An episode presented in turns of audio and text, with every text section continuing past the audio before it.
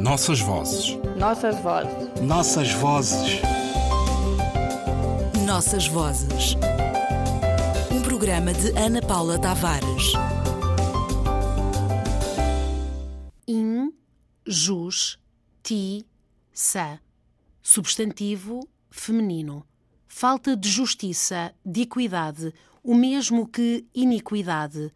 Em pena desta estranha injustiça e façanhosa desumanidade foi o exército de Herodes desbaratado.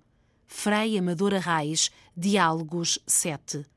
Degelado pela injustiça, Alberto ficou quedo, o olhar fixo no chão e no cérebro um vácuo enorme. Ferreira de Castro, A Selva.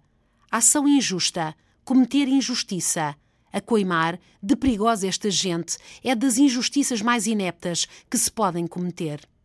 Afonso Lopes Vieira, nova demanda do Grau. Do latim justicia, com o prefixo da negação in, também se pode transformar em verbo e conjugar no presente, no singular e no plural, e é, como vimos, sinónima de iniquidade e ligada à ausência de justiça detetável na língua portuguesa desde 1558. Alguém combate a injustiça com silêncio, cheio de gritos e de fome, como dizia o poeta assim. O relógio.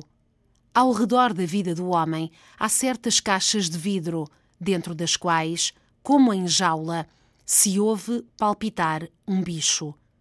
Se são jaulas, não é certo. Mais perto estão das gaiolas, ao menos pelo tamanho e quadradiço de forma.